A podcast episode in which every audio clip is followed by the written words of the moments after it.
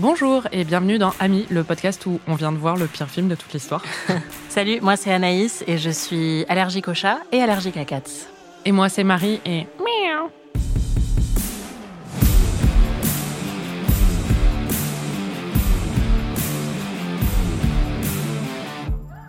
Aujourd'hui, on se plonge dans ce qui est potentiellement le pire film jamais créé, un trou noir de nullité, la seule chose qui pourrait me faire détester les chats, l'œuvre qui a entraîné ces réactions. Anaïs, je veux plus jamais voir un chat de ma vie. Je veux plus jamais voir un film de ma vie. Je veux plus jamais boire. je veux perdre la vue. C'est ça. Et Louis. Et euh, je veux plus jamais entendre. Mais je veux plus vivre en fait. Globalement, là, j'ai j'ai perdu tout, tout désir de vie. Faut que je relise Camus. Non, mais vraiment, enfin, je suis vraiment en train de me dire comment je suis arrivée là dans ma vie. Vraiment, je retire le mal que j'ai dit de tous les films qui ne sont pas ces films. Ils méritaient tous plus de compassion en comparaison. C'est en fait, c'est juste offensant pour les yeux quoi. Mm. C'est tellement moche, tellement moche. C'est offensant pour les chats aussi. hein. C'est tellement offensant pour les Genre, les chats, vous pouvez porter plainte. hein. Oh, C'est vraiment ça la fin. c'était la pire expérience de ma vie.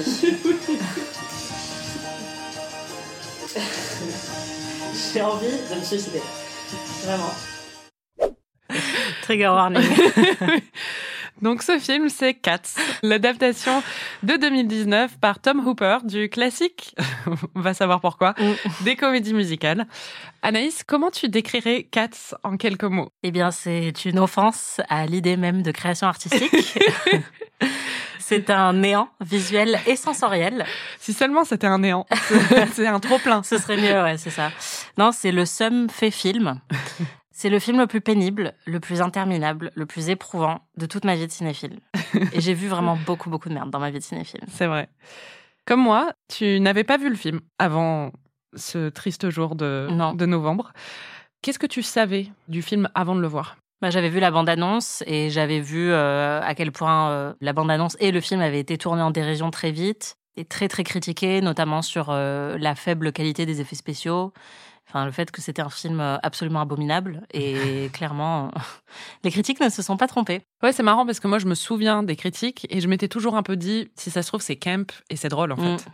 Bah non. Non, pas du tout. Non, non, vraiment pas. Si seulement, je me suis dit, si Dario Argento avait réalisé ce film, ça aurait été tellement bien. Ouais, c'est vrai. Mais tu sens que là, ils l'ont donné à, au pire mec qui aurait pu réaliser ce genre de projet, en fait. Malgré toutes les moqueries et les critiques qu'on avait pu entendre, on pouvait vraiment pas s'attendre à un truc pareil. Et l'expérience a vraiment été éreintante. Il y a eu beaucoup, beaucoup de réactions. Il y a que des réactions. On a parlé pendant tout le film, en fait.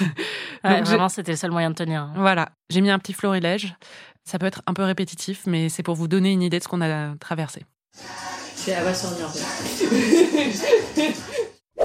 Anaïs, c'est pas possible que ça existe, c'est vrai.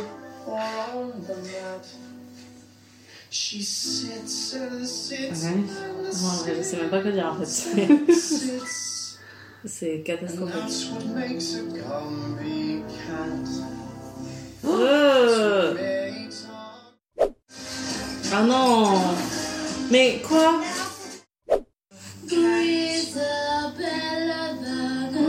Mais, qui- mais ça va pas. Enfin, ça va pas la tête. C'est clair. Mais. C'est ça qui est pire que Guantanamo. Euh, vraiment. Moi, je confesse tout là. que ça s'arrête. Là, t'as bien tous mes secrets. Et il faudrait qu'on soit payé le double pour cet épisode. Vraiment, là, on s'en des trucs. Enfin, ça va avoir des conséquences sur le long terme, sur notre psyché, quoi. C'est vrai. Oh là là là là là là là.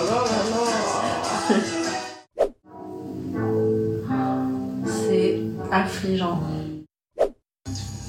On s'en tape. Tu as fini par penser que le film pouvait avoir un effet thérapeutique. Je vais tellement plus apprécier la vie une fois que ce film sera fini, parce que je serai plus en train de le regarder. C'est un film qui te fait toucher le fond pour comprendre que tu peux remonter après. Oui, je pense que parfois c'est bien de sombrer vraiment dans les tréfonds de l'art, de l'humanité. Je pense que rien, rien ne motive ce film en fait. Quand tu te retrouves face à tant de laideur, tu peux apprécier la beauté de tout le reste. C'est vrai. D'autant plus. Même la beauté de la ligne 3. mais par ouais, exemple. non mais vraiment. Anaïs, il faut que tu résumes ce film en 30 secondes. Ça va être à la fois facile et difficile parce qu'il n'y a pas d'histoire et qu'en même temps, on n'a pas compris l'histoire. Alors, c'est l'histoire d'une chatte qui s'appelle Victoria, mais qui ressemble juste à une meuf avec des oreilles de chat, en fait. hein. C'est pas vraiment une chatte. Qui se retrouve à la rue et qui rejoint un groupe de chats, slash d'humains déguisés en chats. je, suis dé- je suis désespérée, en fait, rien que de devoir re- redire ces mots. Ils se font appeler les Jellicle Cats, donc chats en gelée. mais ça a été traduit en français par Joli Chat, ce qui est déjà un petit peu mieux que Jellicle Cats, je trouve. Et ils ont des noms épuisants, comme Bombalurina, Grisabella ou Rumple Teaser. Et l'enjeu du film, je crois, c'est qu'ils doivent aller à un bal où ils chantent et où Judy Dench, déguisée en chatte, doit décider quel chat elle enverra au paradis. Pour qu'il ait une nouvelle vie. Et donc, une grosse partie du film, c'est juste les chats qui se présentent et qui ensuite chantent un peu. En fait, c'est une nomenclature de chat. Exactement. et il y en a un qui est un méchant chat. On sait pas pourquoi il est méchant, mais il est joué par Idris Elba et j'ai pas trop compris, à part qu'il est méchant et qu'il peut téléporter les gens avec un grimoire. Enfin, les gens, les chats. Les chats, voilà. Et je sais pas en fait. Je sais pas. Moi non plus. Je. Ça, c'est une invention de, du film. Ah, en plus. Dans la comédie musicale, il peut pas les téléporter. Et Victoria n'existe pas dans la comédie musicale non plus. Ils avaient vraiment pas besoin. Non. Ils auraient pu s'en tenir à, à ce qu'ils avaient déjà en fait. Ils ont essayé de rajouter un peu d'intrigue, en fait. C'est. D'après ce que j'ai compris. C'est terrible. Et quand tu dis il, c'est Tom Hooper. Donc vraiment, cet homme est coupable de tellement de crimes. C'est ça. Waouh.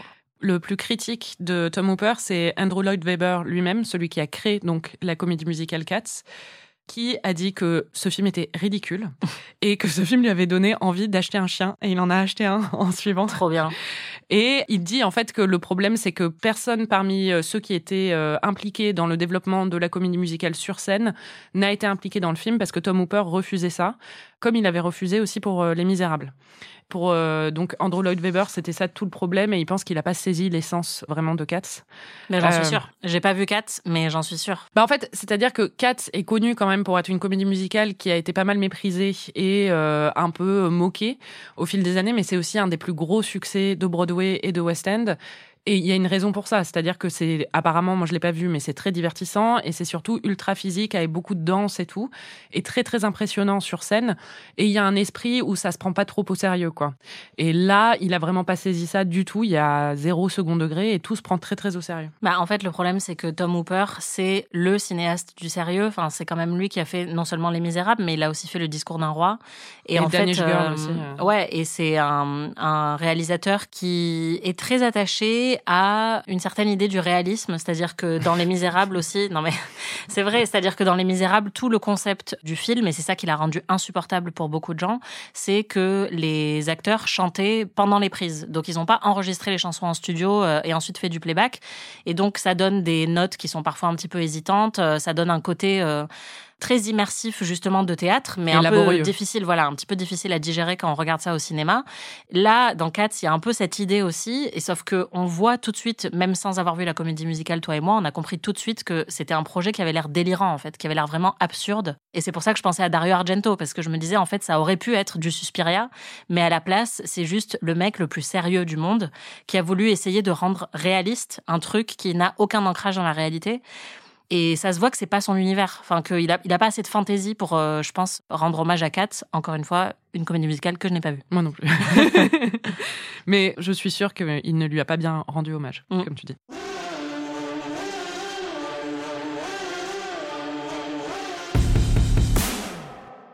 Une fois n'est pas coutume, on ne va pas débriefer l'histoire en détail, parce que l'intrigue n'a aucun sens ni aucun intérêt. Non, d'ailleurs, il y en a pas. Mais il faut dire que quand même, pendant tout le visionnage, j'ai quand même beaucoup essayé de la comprendre. Bah, comme d'habitude, Marie. Mais qu'est-ce qui se passe en fait Elle était pas censée dire son nom là, et pourquoi elle fait de la danse silencieuse et pourquoi lui il arrive Et c'est quoi l'histoire en fait bah, Pour l'instant j'ai pas compris. hein. C'est des chats. Il y en a un qui a l'air méchant, Mais je comprends toujours pas l'histoire. non, non je crois qu'il n'y a pas d'histoire. Je crois que c'est le problème. C'est Enfin, un des problèmes. C'est pas le seul problème. En fait, ils font le tour du quartier pour voir tous les types de chats, quoi.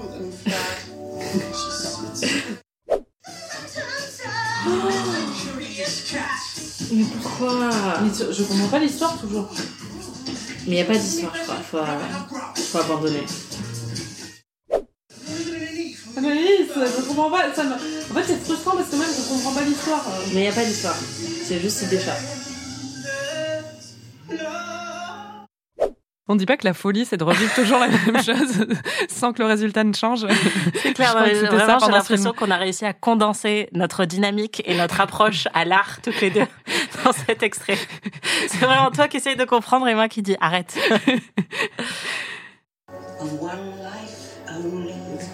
Quoi, de quoi elle parle? Mais je sais pas. Mais les gens, quand ils sortent du théâtre à Broadway, ils doivent tous avoir l'air hagards comme ça et dire qu'est-ce qui vient de se passer? Genre, pourquoi personne ne m'a prévenu? C'est vrai. Franchement, c'est la pire arnaque en fait. Après, j'imagine que le truc à Broadway est bien mieux, mais parce que là, tu dis c'est pas possible. Mais apparemment, à Broadway aussi, ce que j'ai lu, c'est que par exemple, les danseurs, encore une fois, du coup, c'est un truc qui est très, très axé sur la physicalité et la danse. Et beaucoup euh, aussi d'athlètes euh, qui font des sauts partout et tout ça. Et ils vont jusque dans les allées du théâtre pour euh, alpaguer un peu euh, le public. Donc je pense que ça doit être assez fun quand même à voir et impressionnant. Et c'est une très vieille comédie musicale, donc je peux comprendre. Mais bon, là, ça fonctionne pas du tout. Le premier gros problème quand même, il faut en parler, c'est les choix esthétiques. Oui. On parlait de choix. Ah bah, il y a eu Euh, des choix qui ont été faits, Anaïs. Oui, oui, c'est sûr. Mais je pense que encore une fois, ça a été peut-être, je sais pas, une, une volonté de rendre hommage au côté un peu euh, old school ou DIY de la comédie musicale, je sais pas, mais en fait, on voit très clairement des humains en costume. Après, il y avait une volonté, si j'ai bien compris, même dans la comédie musicale, d'avoir un, un côté euh, anthropomorphisme euh, assumé. Oui, et puis même sexualisé un peu. Mais du coup, c'est très dérangeant. Euh, c'est très gênant, en fait. J'ai Arrêtez. lu- J'ai lu une critique, je sais plus où c'était, mais il disait justement que hum, Disney, ils ont toujours peur d'avoir des fans de furries qui s'excitent un peu trop sur leur film, tu vois. Les producteurs de ce film auraient dû s'inquiéter de ça un peu plus. C'est clair. Parce que t'as vraiment un moment, t'as Taylor Swift qui est quand même en chat, mais avec des seins, quoi. on voit euh, aussi le visage des acteurs qui est un visage entièrement humain et c'est juste autour ils ont les oreilles et euh, les joues et le cou qui sont en en chat Fourrure, quoi. ouais voilà un peu en maquillage fourrure et donc ça ressemble vraiment à un maquillage d'Halloween euh, où tu te maquilles en chat et et donc ouais il y a un côté qui est très perturbant et surtout la physicalité des chats n'est pas du tout retranscrite. Non. Alors qu'il me semblait que justement dans la comédie musicale d'origine, ils avaient beaucoup travaillé sur ça, sur les mouvements euh, pour euh, donner un côté félin en fait aux acteurs. Et là, c'est juste ouais très très étrange. Bah en fait, c'est aussi le problème de la réalisation de Hooper qui, au théâtre, forcément, tu vois les acteurs de loin. Donc, ce qui est mis en avant, c'est leur corps et leur danse et leurs mouvements. Tandis que là, il adore, il adorait ça déjà dans Les Misérables, il adore faire des gros plans. Donc, il aime bien euh, avoir des émotions euh, sur le visage des acteurs et tout ça. Et c'est hyper perturbant quand ils sont déguisés en furries, quoi. Ouais, et puis on comprend pas pourquoi il y en a certains qui sont habillés et pas d'autres. C'est-à-dire que si on applique nos règles à nous, euh, c'est soit tout le monde est nu au même moment, soit tout le monde est habillé, mais il n'y a pas la moitié des gens dans la rue qui sont à poil. Ou certains qui sont à poil mais avec juste un veston. Genre, parce que là, c'est exactement ça dans le film. C'est-à-dire qu'il y en a qui sont 100% à poil, il y en a qui sont 100% habillés, et il y en a qui ont juste un chapeau ou un manteau. Et tu comprends pas. Bah, je pense que c'est pour faire la différence entre eux. Oui, mais C'est pour à les ce caractériser. Ouais, mais à ce moment-là, ils auraient pu tous avoir des tenues ou tu vois. Oui, oui, bien c'est- C'est bizarre. Et euh, bon, c'est comme analyser la couleur de l'herbe et tout. euh, On rentre dans des détails euh, techniques euh, un peu absurdes parce que en vrai, ça aurait pu être absurde de manière délicieuse, mais comme le film n'a aucun humour et fonctionne vraiment pas, même avec une lecture second degré, bah on se focalise sur ce genre de détails parce que sinon, en vrai, ça nous dérangerait pas. Mais Oui, après, bon, c'est pas des détails, c'est-à-dire que c'est dérangeant visuellement, mais ça pourrait être drôle, mais ça l'est pas. Non, ce qui est plus dérangeant visuellement, c'est le CGI, c'est les images de synthèse qui sont pas très bonnes. Oui. Et ça aussi, c'est le problème avec la technologie dans beaucoup de films, c'est qu'ils vieillissent très vite. Et pourtant, c'est un film qui date de 2019, donc c'est pas non plus hyper vieux, quoi. Mais Oui. c'est vrai que ça va vite. Et Mm. puis, c'était déjà de la mauvaise qualité à l'époque. Oui, Donc, euh, exactement. C'est peut-être juste ça, en fait. Ils n'ont pas fait juste des chats en animation Horrible. Ah, et puis elle, ça que derrière. Enfin, c'est perturbant en fait. C'est. Ouais. Ça devrait pas exister, tu vois. C'est le genre de truc où tu te dis, euh, c'est contre nature vraiment ce que Bah, je suis en train de regarder. c'est ouais, c'est comme la pub originale. Il y a aussi un autre truc qui est un peu perturbant avec les chats, parce que c'est des humains sur deux pattes, en chat, Mm. mais ils sont entourés d'objets qui sont plus grands qu'eux parce que c'est censé être des chats au niveau de la taille, mais en même temps, c'est pas vraiment la taille des chats. C'est pas très clair ce que je dis, mais c'est pas clair quand on le voit non plus en fait. C'est-à-dire qu'il y a un problème d'échelle. Oui, bah en fait, ils sont trop grands pour faire la taille d'un chat. Parfois, Ou ils sont trop petits. Ouais, mais en tout cas, ils font pas la taille d'un chat normal. En fait, ce qui s'est passé, c'est qu'ils ont rapetissé les humains pour qu'ils aient l'échelle d'un chat, mais en fait, ça reste des humains et c'est pas vraiment l'échelle d'un chat. Ce film va me faire ne plus aimer les chats, Anaïs. Euh, non, mais surtout même en termes d'échelle, c'est-à-dire que ça, c'est même pas la taille d'un chat. Non, mais ça fait zéro sens en fait. C'est un humain rétréci. Pourquoi ils ont pas incrusté à la rigueur des têtes de Rebel Wilson sur un chat, tu vois? Ça aurait été plus drôle. Non, ou bien juste fais un chat et utilise sa voix, tu vois, comme dans un dessin animé en fait. Mm. Ou alors, on peut juste regarder les Aristochats. Ouais, ou alors on peut ne pas faire ce film en fait. D'ailleurs, Steven Spielberg avait voulu faire ce film et avait abandonné parce qu'il s'était rendu compte que c'était une très mauvaise idée. Bah, ça prouve la supériorité de Steven Spielberg. Non, et puis les chats, c'est mignon en fait. Ça, c'est c'est laid. Tout est laid. Pour que toi tu dis ça alors que tu n'aimes pas les chats. Ouais. C'est pas que j'aime pas les chats, c'est que ils me font éternuer. Et eux m'adorent.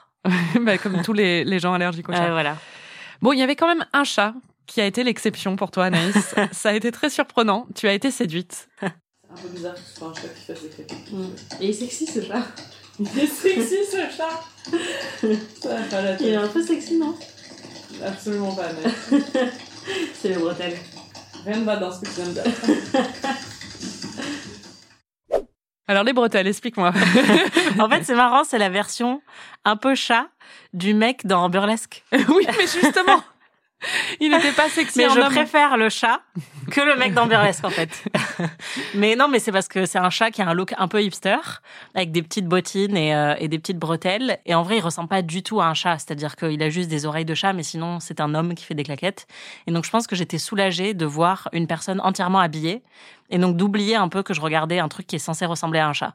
Parce que tous les autres, ils font que se gratter, en plus, la fourrure et tout. Enfin, c'est vraiment... euh. Oui, et puis quand ils se font des bisous, ils commencent à se gratter la joue l'un contre l'autre comme le ferait un chat, quoi. Ouais. Mais c'est perturbant. Bah oui, parce que là, tu mettent des leur humains faire ça. Ouais, non, c'est vraiment très gênant. Et donc lui, bah, je crois qu'il m'a, il m'a permis de m'évader un peu et d'arrêter de penser à des chats humanoïdes. C'était plus que t'évadais puisque tu le trouvais sexy quand même. Oui, bon, ça a duré cinq secondes. hein. J'étais en état de vulnérabilité psychologique extrême en fait. Oui, c'est enfin, vous l'entendez dans les extraits, c'était très très compliqué. Donc euh, j'ai eu un moment de faiblesse. Il y a plein d'autres trucs qui sont moches dans ce film. Tout est moche dans ce film, en fait. hein. Les costumes sont moches. Les décors sont moches. Il y a un moment où il y a Judy Dench qui est dans un panier. Ça, ça t'a beaucoup perturbé parce que ça devrait être cosy, en fait. Et euh, ça a l'air complètement, ça a l'air de gratter, ça a l'air dégueulasse. C'est surtout que pour moi, euh, non seulement les décors sont pas super beaux, mais après ça pourrait avoir un côté très artificiel qui pourrait être plaisant, un peu en mode euh, Willy Wonka. euh. Mais le problème pour moi, c'est la manière dont Tom Hooper filme les décors et il ne les sublime pas du tout. Et effectivement, avec la panière à chat, en fait, quand tu vois un chat qui est blotti dans une panière ou sur un canapé, à chaque fois tu dis ah, j'aimerais trop être un chat parce que ça a l'air d'être trop confortable et cosy. Et donc, il aurait dû reproduire ce sentiment-là avec euh, Judy Dench qui est euh, enroulée ou blottie dans sa panière. Et là, c'est pas du tout ça.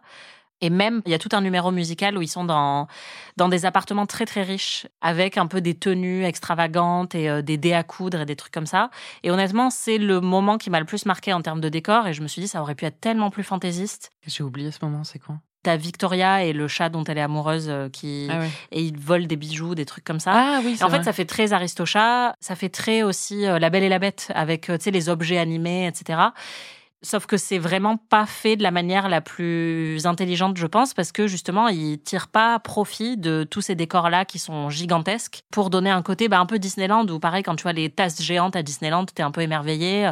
Et là, ça aurait pu avoir ce côté-là, mais ils le filment avec tellement de platitude que on s'attarde à peine sur les décors, on regarde que les chats, alors que justement, tu as des décors comme ça, rends-les magnifiques, rends-les extraordinaires, rends-les merveilleux, enfin, fais-nous rêver un peu. Et peut-être que si on avait vu ça au cinéma, ce serait différent, mais ouais, j'en doute, parce que c'est vraiment juste le cadrage qui est pas inspiré. Oui, oui, mais c'est sa réalisation. D'ailleurs, dans toutes les critiques, c'est ça qui a été pointé du doigt en, en premier, enfin, avec euh, toutes les énormités euh, Oui, avec esthétiques. tout le reste. Voilà.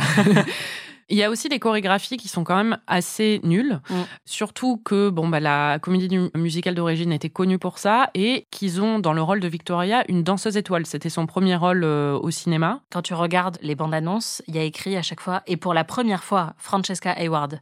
C'est d'une tristesse parce que c'était la première fois et on l'a pas revu dame. après, ouais, c'est ça. Ce qui est quand même euh, hyper surprenant, c'est que en la voyant, tu ne dirais pas que c'est une danseuse étoile parce que la chorégraphie qu'il lui donne ne met Oui, pas rien. du tout en valeur son talent. Enfin, parfois elle lève la patte, quoi, c'est Mm. tout. Il y a rien en fait pour euh, attirer le regard. C'est quand même fou d'avoir une danseuse étoile et de pas réussir à exploiter ça, quoi. Encore une fois, je pense que c'est à la fois la chorégraphie et la manière dont les danseurs sont filmés, parce qu'ils subliment pas du tout les mouvements des acteurs. Mais j'ai vu que c'était le chorégraphe de Hamilton qui Oui, oui, avait qui a- travaillé dessus. Et Hamilton n'est pas trop connu pour ses chorés non plus, si.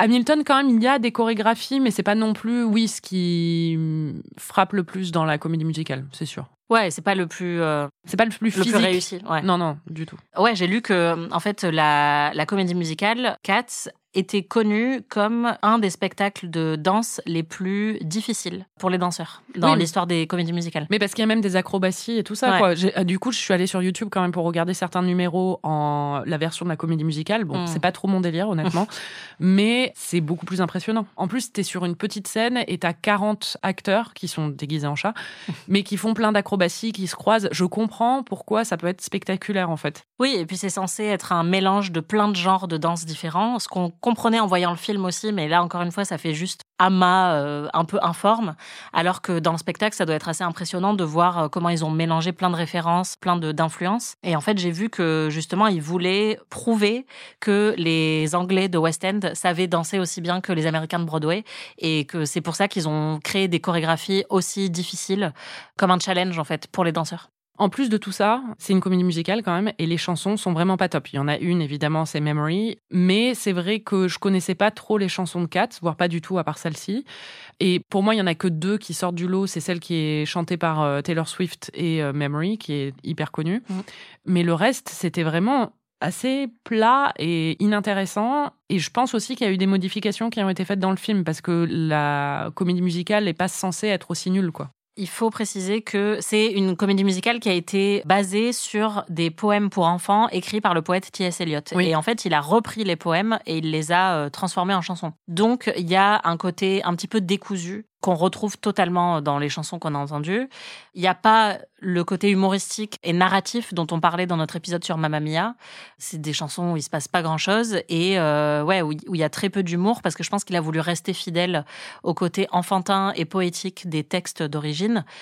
Mais c'est pas très divertissant. Et ouais, pour moi, le plus gros problème, c'est que c'est très sérieux. Et je pense que toutes les comédies musicales que j'ai vues dans ma vie, même sur des thématiques sérieuses, avaient quand même euh, Oui, il y a toujours un peu d'humour parce que tu as souvent quand même. euh, en fait, ou une- beaucoup de poésie. Tu vois, dans Les Misérables, par exemple, il n'y a pas énormément d'humour ou pas dans toutes les chansons, mais c'est très beau, c'est très bien écrit. Puis surtout sur un- une comédie musicale comme Cats, quand tu as des comédies musicales de ce genre, il faut un recul et un second degré parce qu'il faut avoir conscience de l'absurdité du truc quand même. Mm. Et c'est le cas hein, euh, en général euh, sur les comédies musicales de ce genre.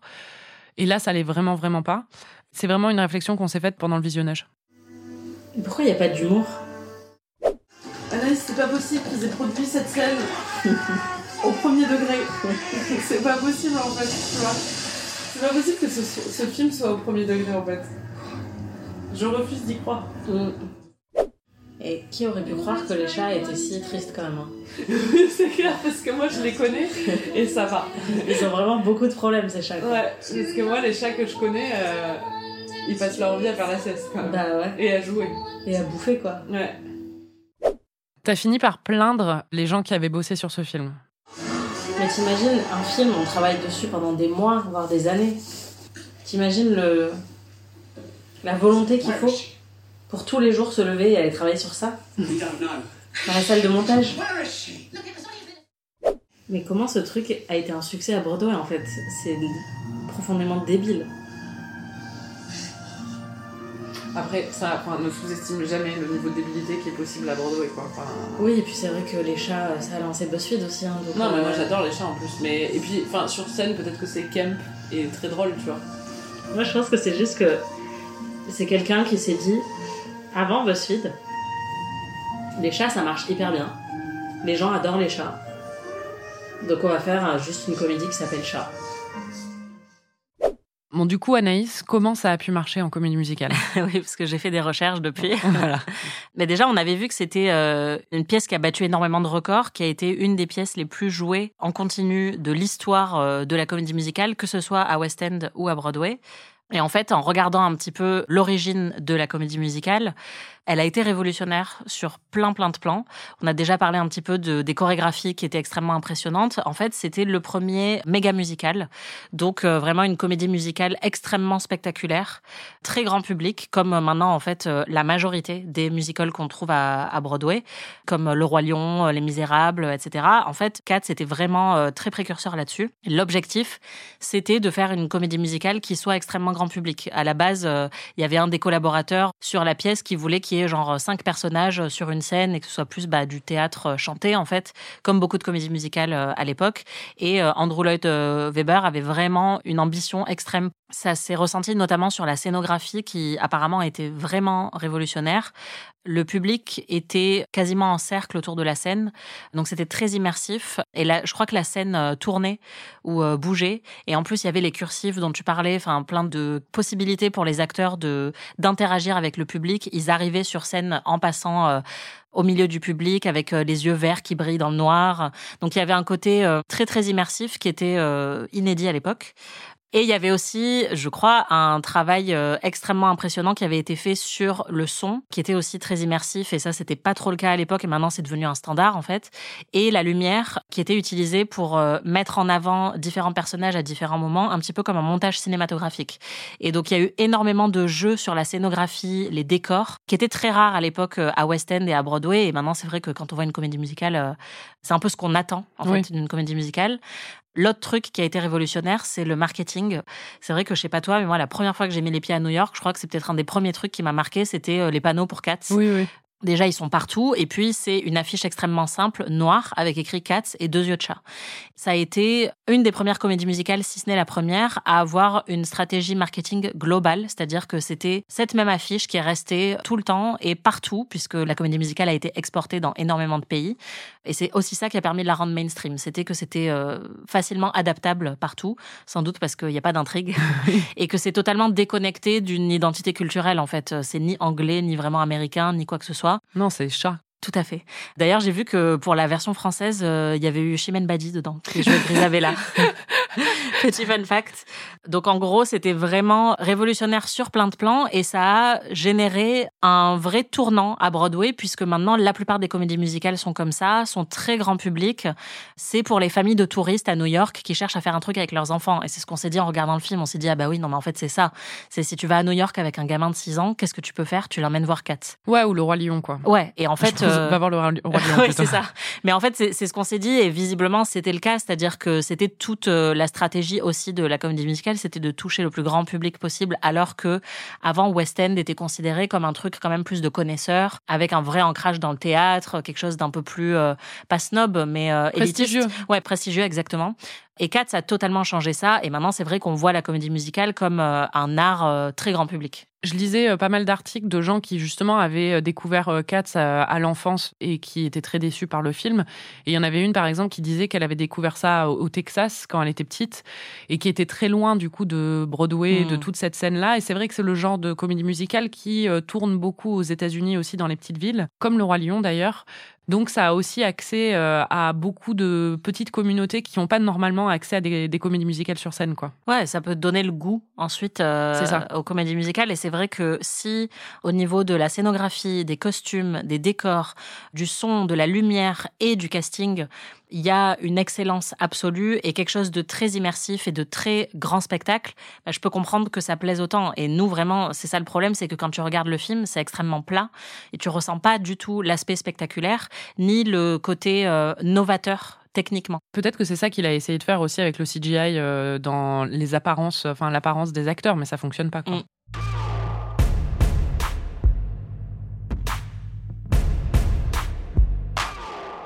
Il y a un autre élément quand même qui a participé au succès et surtout au fait que Cats soit resté dans la légende, c'est la chanson Memory qui est là le plus gros succès de chansons euh, de comédie musicale euh, bah, jamais euh, créée quoi. Oui, c'est sans doute une des rares chansons de comédie musicale qui justement est connue en dehors de la comédie musicale. C'est-à-dire que même I Dream the Dream, on sait que c'est Les Misérables. Oui, après t'en as, enfin t'en as pas mal de Barbara Streisand justement. Ce qui est marrant, c'est que du coup Memory est devenue très très connue grâce à Barbara Streisand aussi qui l'a reprise en, en single, alors qu'elle n'a pas joué dans Cats. Mais par Mm. exemple, euh, Don't Rain on My Parade, ça vient de Funny Girl, mais c'est quelque chose qui est devenu un- une chanson très connue parce que euh, c'est devenu un hit de Barbara Streisand. Donc t'en as quelques-unes, mais c'est vrai que c'est assez rare. Et Memory, je savais pas qu'elle venait de cette comédie musicale. Oui, c'est une chanson que tu vas entendre en karaoké, que tu vas entendre dans des mariages, euh, enfin qui Ah a ouais, parce vraiment que- été totalement adoptée par tout le monde. Et euh, ouais, tu peux demander à n'importe qui, si tu commences à lui chanter Memory, les gens voient ce que c'est. La chanson a été vraiment bâtie comme un 11 o'clock number ou un numéro de 11 heures, ce qui fait référence euh, dans la comédie musicale au théâtre à la chanson qui arrive un peu dans le dernier acte et qui est censée être la grande chanson, le grand numéro qui rattrape un peu l'attention des gens et qui généralement aussi correspond à une grande réalisation pour un personnage. Et là, c'est totalement ça et c'est pour ça que c'est aussi le morceau le plus mémorable, c'est parce que tu commences un peu à t'ennuyer et à ce moment-là, t'as Jennifer Hudson qui chante Memory et c'est bon quoi. Ouais, normalement, c'est un sommet émotionnel. Et c'est le cas dans le film euh, à la Enfin, c'est censé être le cas dans le film à la fin. Ce qui est intéressant, je sais pas si c'est le cas dans la comédie musicale, mais là, ils ont fait le choix d'avoir plusieurs rappels de Memory dans le film. C'est-à-dire qu'elle C'est le commence. cas aussi. C'est le cas dans la comédie musicale. Elle commence aussi à chanter Memory à la fin du premier acte. Et après, il va y avoir la version intégrale à la fin du deuxième acte. Dans le film, c'est pas des actes comme ça, mais on voit très bien, en fait, parce que de toujours dans les comédies musicales à Broadway aussi, à la fin du premier acte, t'as un grand numéro très dynamique. Là, Mm. c'est le cas aussi. On a été, enfin, moi, j'ai été très surprise quand j'ai commencé à entendre Memory dans le film. Mais non. Quoi? Mais c'est Memory, ça vient de Ah oui. Cats. Ah, mais c'est pour ça que c'est connu, en fait. Parce que ça, c'est vraiment une bonne chanson. C'est vrai que c'est une bonne chanson. Bah ouais, grave. Je crois que j'ai su à un moment Ben, moi et aussi, en fait- j'ai oublié. C'est ça, parce que moi, en fait, quand j'ai vu après, j'étais là, ah oui, je crois que j'avais entendu ça, mais Mm. bon, voilà. Bah parce qu'à chaque fois tu dis ah bon? Et du coup ça part très vite de ton cerveau parce que tu te dis c'est pas possible. Bah oui, c'est ça.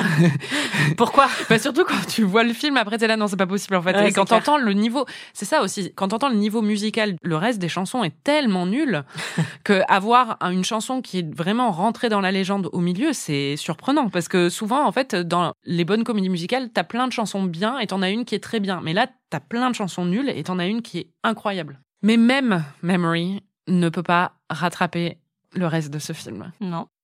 C'est vrai parce que j'adore vraiment cette chanson. Là, c'est vraiment comme un. Je sais pas. Après, elle interprète bien en vrai, Ginger Hudson. Enfin, elle- c'est une bonne chanteuse quoi. Mais Oui, oui, mais c'est comme si t'avais un cœur de foie gras au milieu d'une grosse merde, quoi. C'est genre cool. Mais tu vas pas la manger. Bon appétit. Merci pour cette image. Mais c'est J'ai vraiment exactement touché ça. le fond en regardant ce film. C'est- c'est- Moi, je trouve que c'est parfait comme image. C'est exactement ça.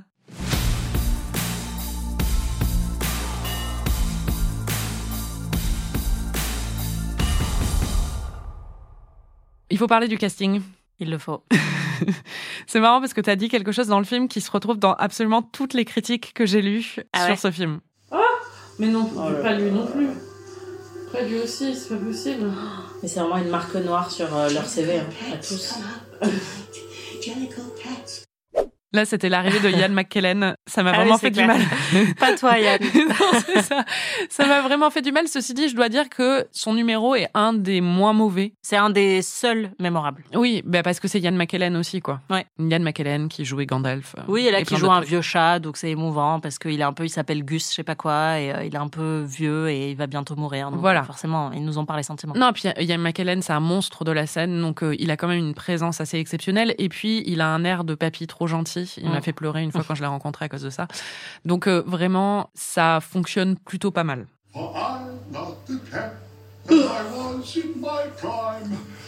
Sais pas, le film en train de me convaincre. Non, bah lui, lui, c'est bien. Ouais, ça, ça a pas duré longtemps. Non. Bon, il y en a d'autres. T'as dit qu'il y avait Idriss Elba qui joue le grand méchant. Je, euh, j'ai rien à dire dessus sur lui. Mais non, mais le pauvre, en fait. Enfin, comme tous les gens qui sont dans ce film. Je les plains.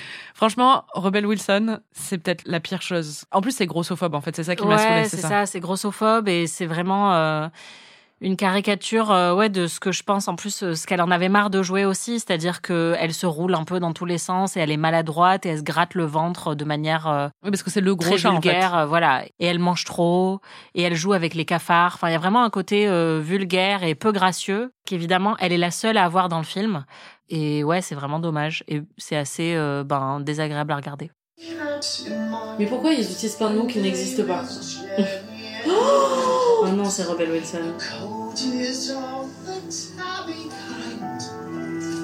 C'est moche. Vous l'entendez dans cet extrait, ils disent, ils utilisent Jellicle Cats, mais ils l'expliquent dans le film, ils disent que c'est Jolly Good Cats. Oui, ils ont essayé de trouver une explication, mais on se demandait pendant tout le film pourquoi Jellicle et toi t'as dit bah c'est sans doute Jolly Good, mais même personne dit Jolly Good Cat en fait. Enfin quand tu rencontres un chat Non, mais mignon. regarde ce film, Anaïs. Oui, mais enfin, tu vois, Joli Tisha, à la rigueur, je veux bien, ça passe, mais Jellicle, pour moi, c'était. Enfin, bref, ça m'a beaucoup interrogé. Et donc, j'ai fini par trouver que ça venait aussi des poèmes de T.S. Eliot. Vraiment, il faut qu'ils répondent. euh, crimes. Ouais, c'est ça. En arrivant au paradis, ils, ils lui ont dit, mec, c'est cruel ce que tu nous as fait. Oui, il devait être au paradis depuis longtemps. Ouais, c'est ça, que- j'allais dire, c'est très anachronique ce que je viens de dire, mais c'est pas grave. Non, mais On est qu'on dans lui a une boucle temporelle. maintenant c'est fini, t'es plus là. tu descends d'enfer tout de suite. C'est ça. Donc, Jellicle vient d'un poème non publié de T.S. Eliot qui s'appelle Polycle Dogs and Jellicle Cats. Putain, il est même allé chercher dans les archives, quoi, dans, dans les Ah ouais, non, mais vraiment. euh. Et donc, Polycle. J'ai un chat dans la gorge, excusez-moi. Polycle Dogs, ça veut dire pour Little Dogs. Et Jellicle Cats, ça veut dire Dear Little Cats. Dear Little Cats. ah, ah oui, c'est avec l'accent très poche. voilà. Dear Dear. Little Cat. Voilà. Ok. Il fallait qu'on le sache, hein, mais euh, le fallait-il? Après ce qu'on vient de traverser, oui. Enfin, C'est je pense vrai. que c'est bien. Il y a aussi James Corden, le présentateur télé, dans ce film. Qui est ce- détesté euh, unanimement. Et détesté unanimement et qui s'en est pris plein la gueule quand ce film est sorti. Il a reçu un Razzie Award du pire euh, second rôle. Tout le monde a reçu un Razzie Award dans ce film. Pour une fois, je suis là, c'est mérité. C'est clair. Rebel Wilson aussi. Mais je dois avouer que moi, enfin, parce que je m'attendais à un truc tellement terrible, parce que j'avais vu toutes les moqueries sur lui, j'étais là, c'est pas le pire, au contraire. Il est assez divertissant, quoi. Non, franchement, il s'en sort très très bien. Voilà, exactement. Honnêtement, pour l'instant, c'est la star du film. Si c'était pas ultra grossophobe, ce serait plus fun, quoi. C'est clair. Bah, au moins, il y a de l'humour en fait. Parce que Oui, bah, les autres ça. trucs, ça se prend tellement au sérieux que là, les gars, vous réalisez dans quel film vous êtes en fait. Et en plus de Ian McKellen, il y a donc une autre légende, tu le disais tout à l'heure, de la scène et du cinéma anglais. Judy Dench, Ouais. qui est dans tous les films anglais, il faut le dire. Oui. Donc elle devait être dans celui-là, mais le devait-elle vraiment? Bah, en fait, il se trouve que Judy Dench a joué dans la version de West End. ah. Et je pense que c'est pour ça. Et elle jouait pas ce personnage-là parce qu'elle était, jeune. jeune. voilà. Et donc là, elle joue un peu la, la mère des chats. Enfin, comment ça s'appelle Oui, c'est la grande prêtresse des chats qui Ouais, voilà, la grande qui- chatte. la vieille chatte. La grande. On a 5 ans. hein. La vieille chattesse. Euh, ouais, et donc je pense que c'était un. Alors chatte, c'est déjà le féminin de chat.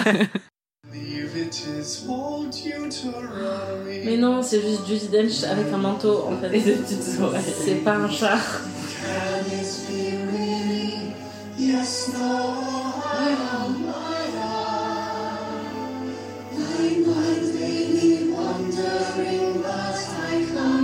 Mais oui, non, laisse-la, laisse-la. Please qu'elle s'éteigne.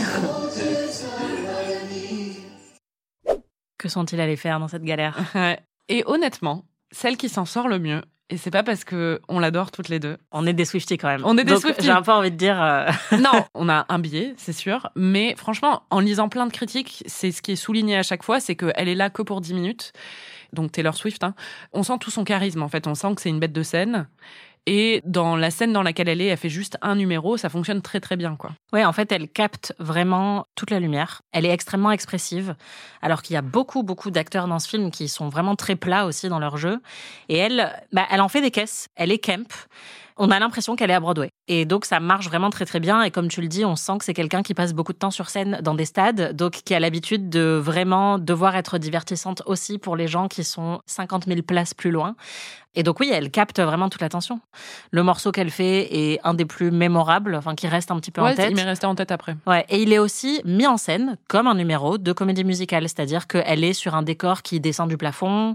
Il y a un côté très théâtral dans son numéro à elle, qu'il n'y a pas dans beaucoup des autres numéros qui sont beaucoup plus naturalistes à la Tom Hooper, justement, où ils sont juste en train de se balader et de chanter. Là, vraiment, elle fait un spectacle, il y a une chorégraphie, euh, les décors sont mis en valeur, et donc euh, ça marche tout de suite beaucoup mieux.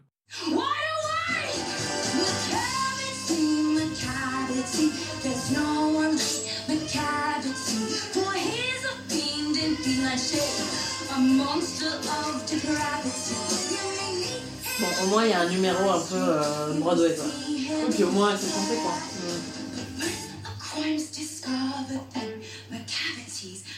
There.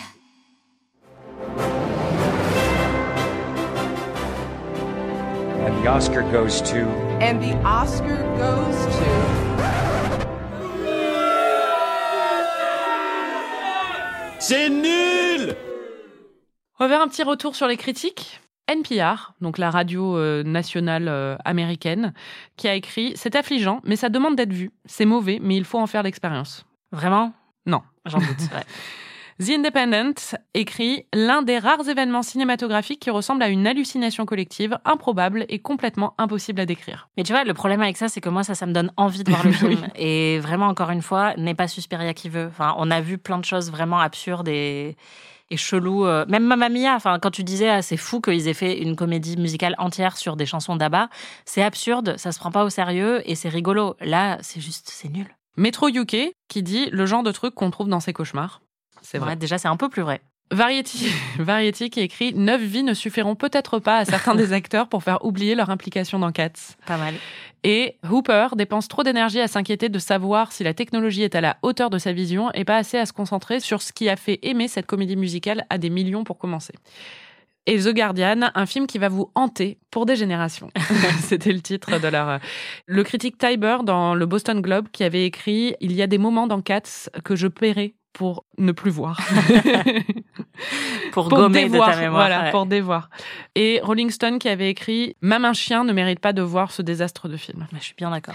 Et Richard Brody, dans New Yorker, le New Yorker, qui a fait. Mais je suis, tout- je suis jamais. positive, bah, je suis jamais d'accord avec Franchement, lui. je suis pas surprise. Je suis jamais d'accord Ouais. avec lui. Et j'étais là, il a fait une critique positive Faut de faire gaffe parce qu'il parle français. Alors, si jamais, si jamais il retrouve notre podcast, Je pense pas qu'il va euh, l'écouter. ouais. C'est pas son genre. euh.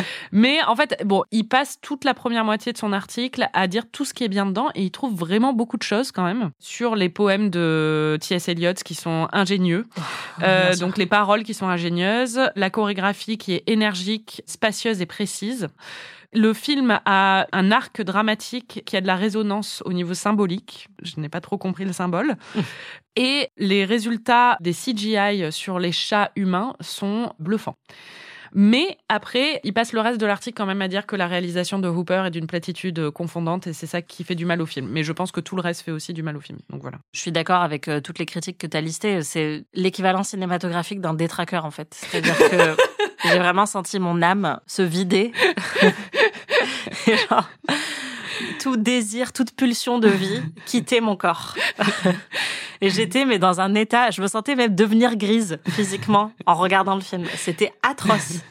Pour ceux qui n'ont pas lu ou vu Harry Potter, les détraqueurs, euh, c'est les gardiens de la prison d'Azkaban qui donc euh, aspirent l'âme des gens et euh, aussi aspirent toute émotion positive Mm. quand ils les croisent. C'est ça, Ce film, c'est ça. exactement.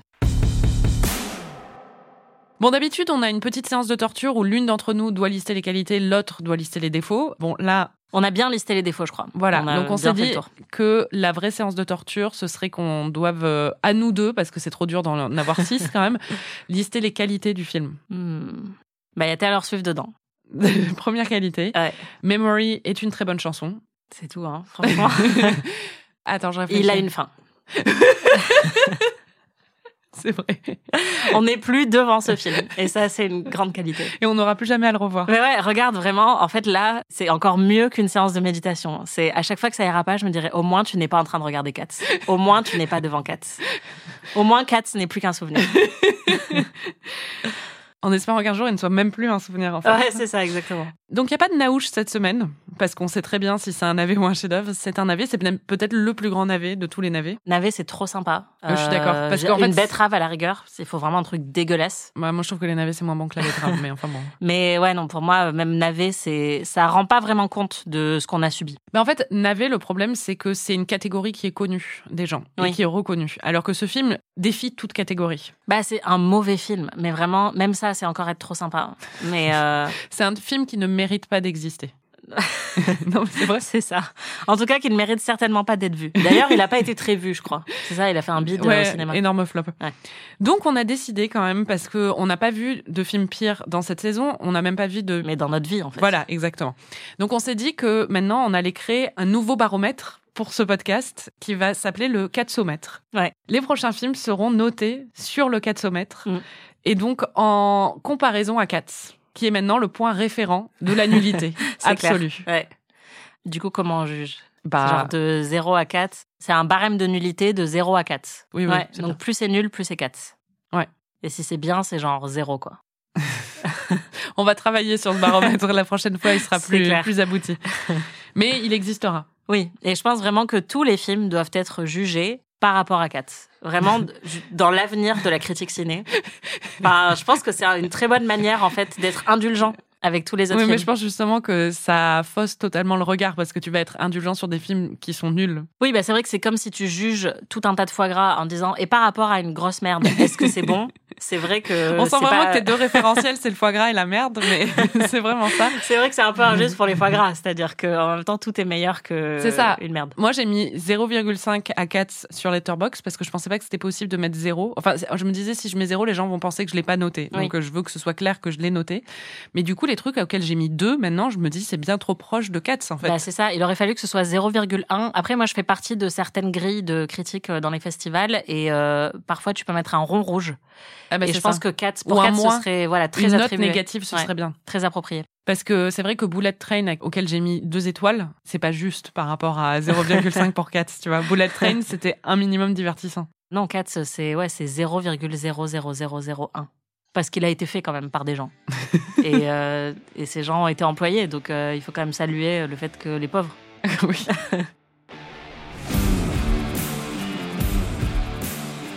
Merci de nous avoir écoutés. Merci Anaïs. Merci Marie. Si vous voulez voir ou revoir Cats, ne le faites pas. Tout simplement. Vous pouvez retrouver tous les épisodes d'Amis sur slide.fr ou votre plateforme de podcast préférée. Dans le prochain épisode, on se plonge dans Last Christmas et après, j'espère qu'on verra des films qui sont un peu moins nuls. Ouais, parce que là, je pense qu'on va être assez bien placé sur le 400 mètres quand même. Euh, parce que moi, je l'ai vu, donc. euh, Pas moins. Ouais. Si vous découvrez ou redécouvrez ces merveilles du 7e art.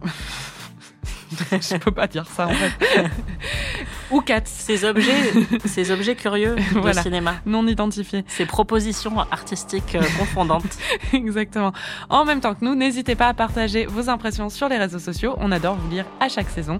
Et n'oubliez pas de vous abonner à notre autre podcast, PIC TV, où on analyse l'actualité des séries. Si vous avez aimé cet épisode, vous pouvez nous laisser 5 étoiles et un petit commentaire, ou vous pouvez nous hyper auprès de tous vos amis. On se retrouve la semaine prochaine pour de nouvelles aventures sans chat. Miaou. Ami est un podcast d'Anaïs Bordage et Marie Telling, produit par Slate Podcast. Direction éditoriale Christophe Caron. Production éditoriale, prise de son et réalisation Aurélie Rodriguez.